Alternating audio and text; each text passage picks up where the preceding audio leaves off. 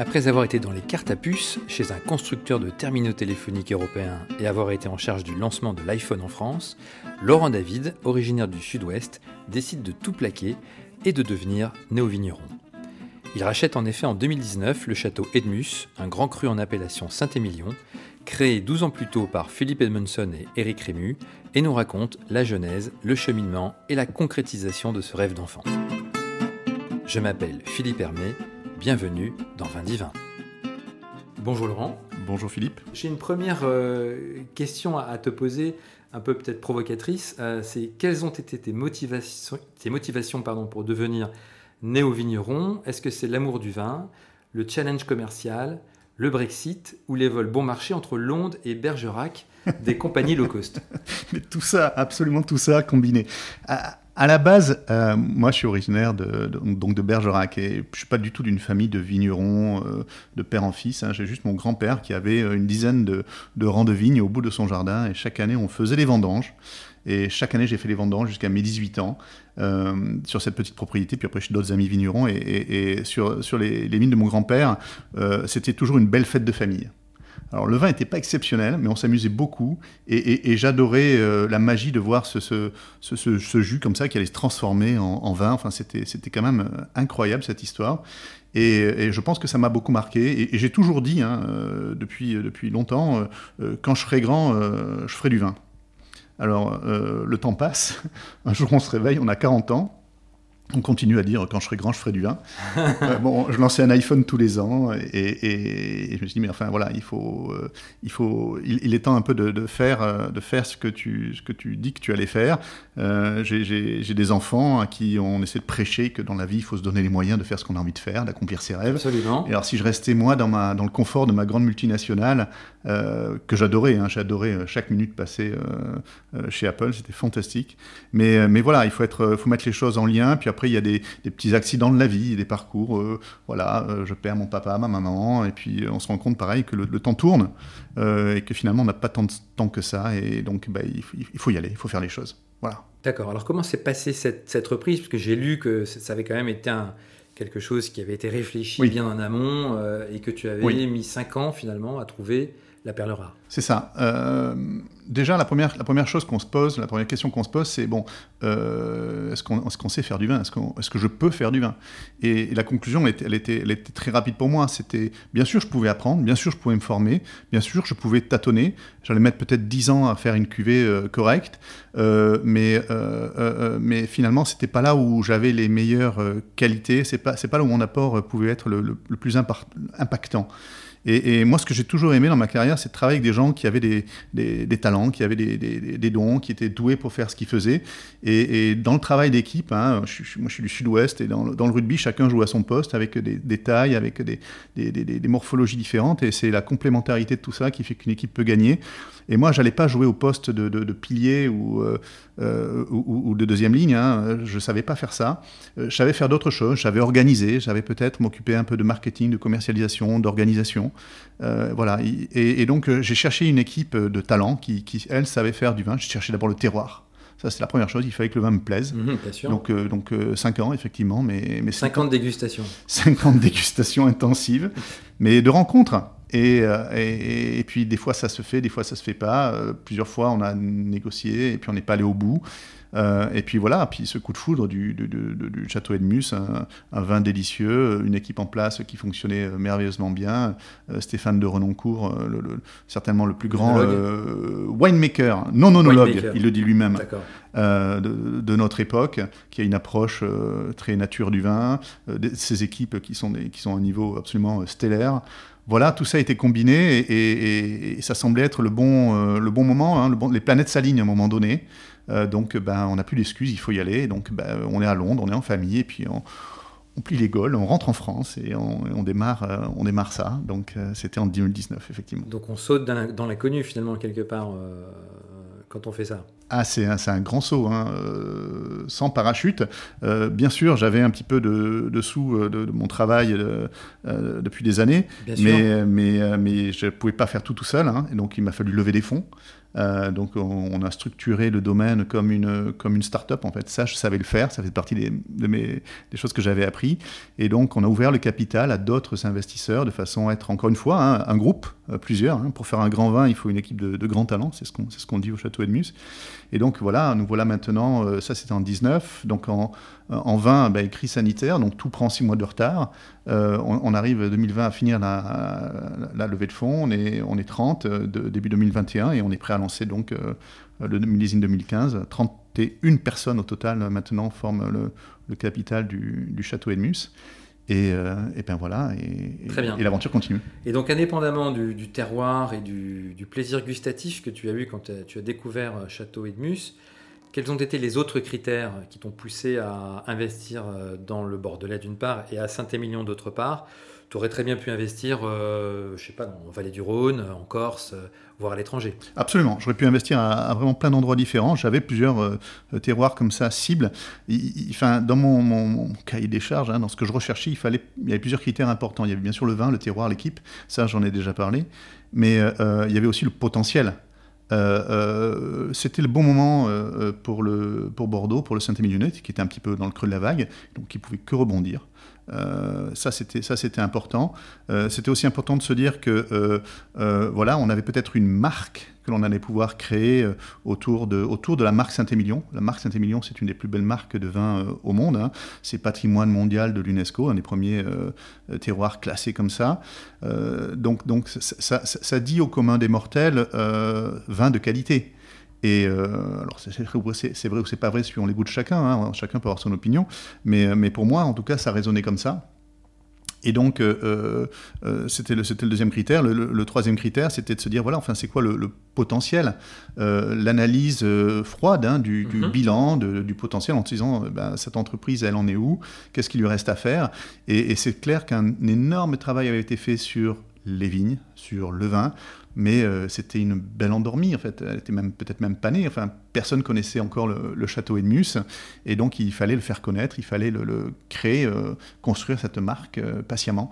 Donc voilà, donc une analyse de potentiel, une opportunité, une rencontre, et puis cinq ans de recherche et donc, à côté de, cette, à côté de ce terroir donc formidable de, Saint-Émilion, il y a aussi quand même une histoire qui est intéressante, hein, puisque le, le, terroir a été dans le passé la propriété de Ferdinand de Lursalus et Romain Bertrand, propriétaires de Château Yquem, euh, avec à l'époque de lourds investissements sur un mm. domaine qui s'étendait quand même sur 370 hectares. Là où toi, tu rachètes 1,6 euh, hectares. Donc on, Est, on est quand même sur des bases un peu différentes. Non, non, mais Château Edmus, c'est un jardin, hein, euh, soyons clairs, 1,6 hectare.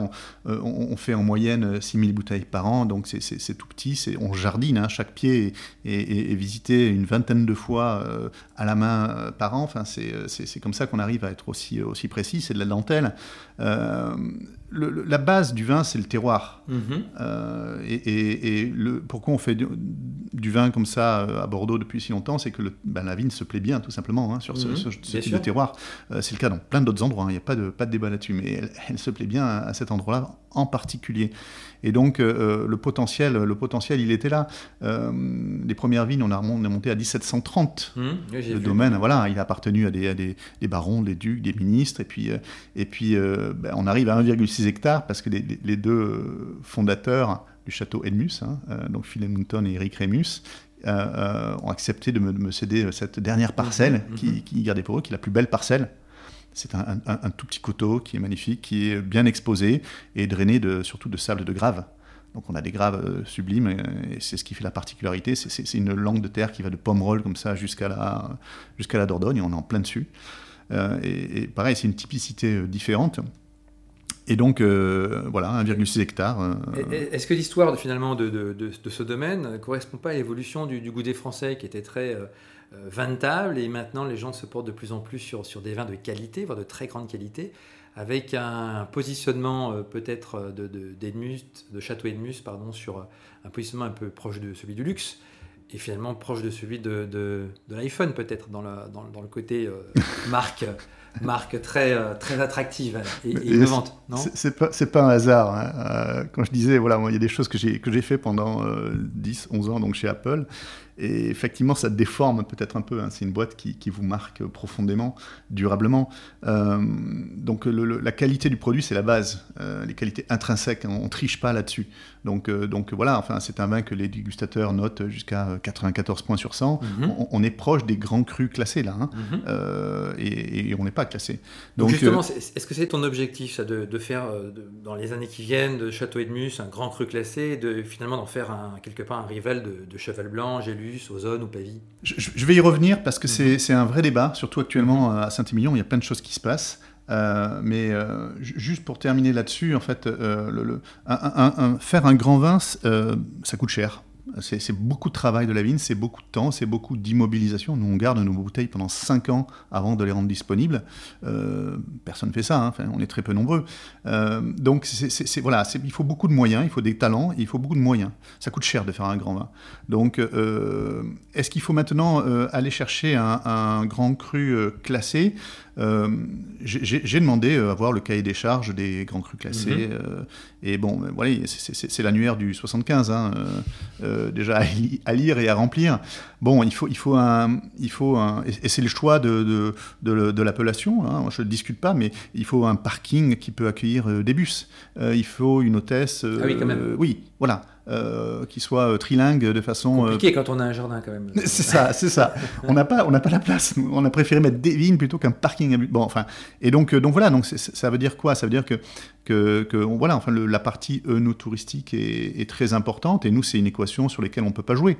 Voilà, on, on, a des arbitrages à faire tous les jours dans où est-ce qu'on met nos moyens et on préfère investir dans un nouveau chai pour faire des vinifications ultra précises. On préfère investir dans un, un œuf de bonne qu'on va chercher en Bourgogne pour, pour faire des élevages euh, sans sulfite plutôt que dans un parking. Donc euh, c'est des choix hein, quand on est une petite euh, PME comme nous.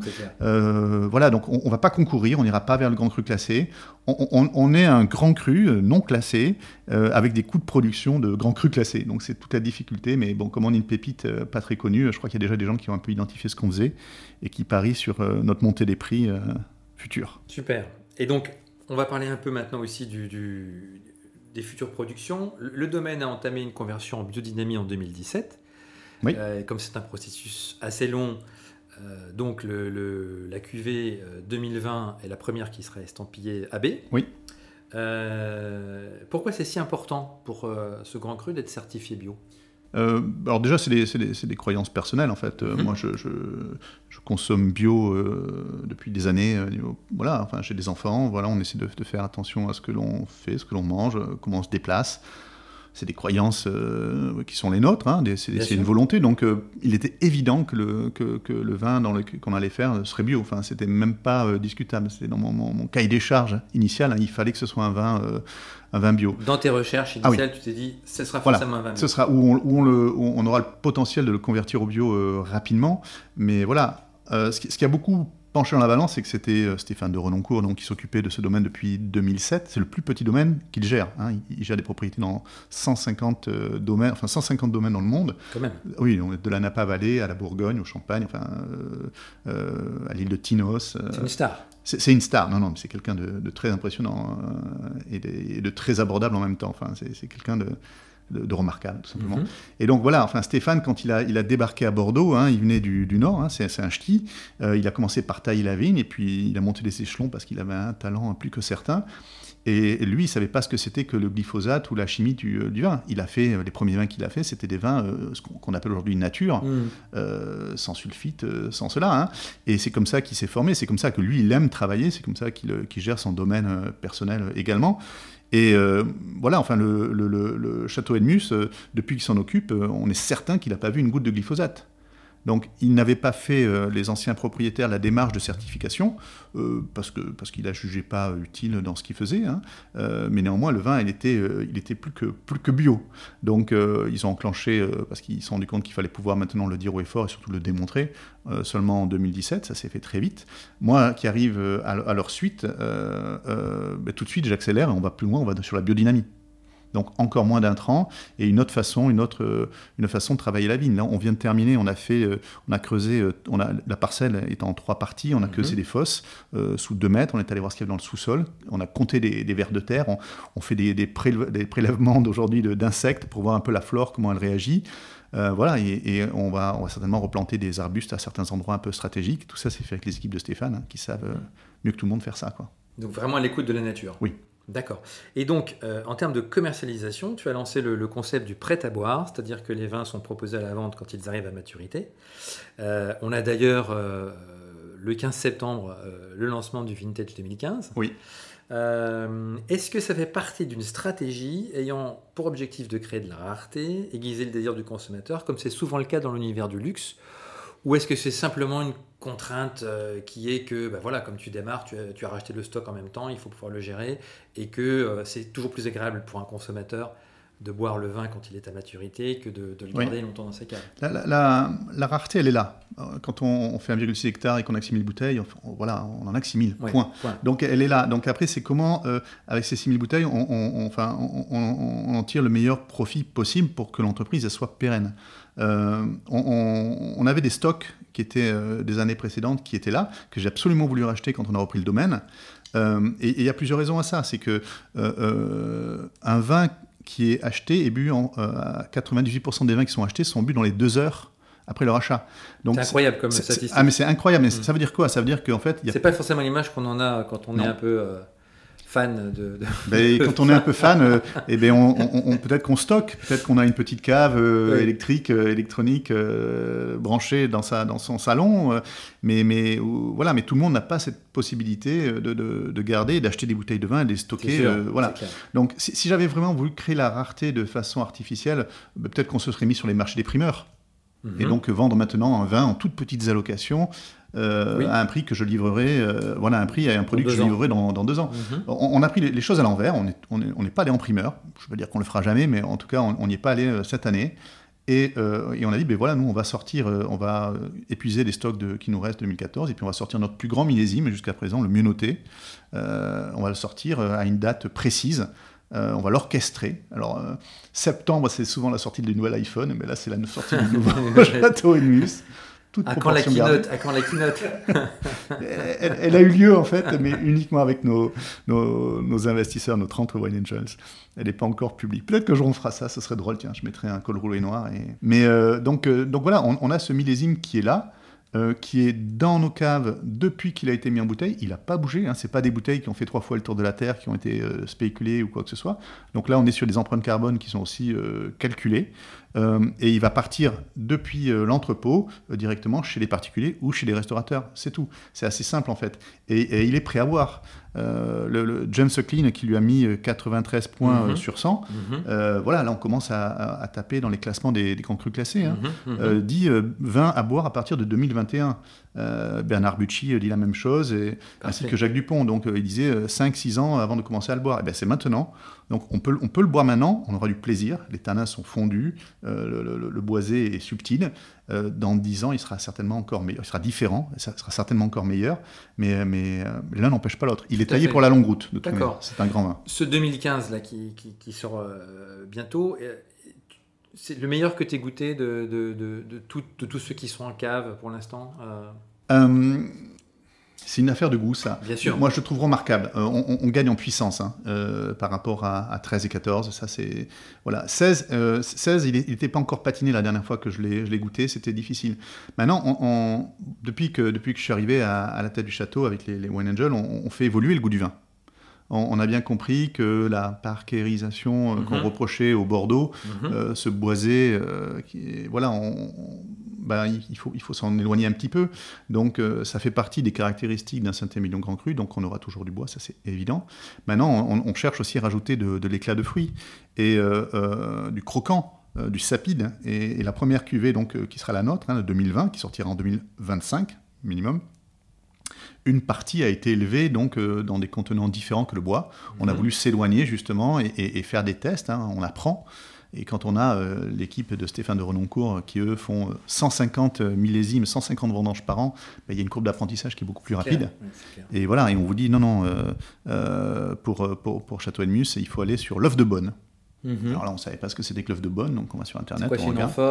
C'est C'est C'est un, une cuve en forme d'œuf, voilà, mhm. euh, qui, est faite, euh, qui est faite à Bonne, d'où son nom, et c'est un béton euh, cellulaire. En fait, c'est des, des, argiles très pures, c'est des gravières de Bourgogne, c'est de l'eau de pluie. Enfin, chaque œuf est fait à la, fait, fait à la main, est une pièce unique.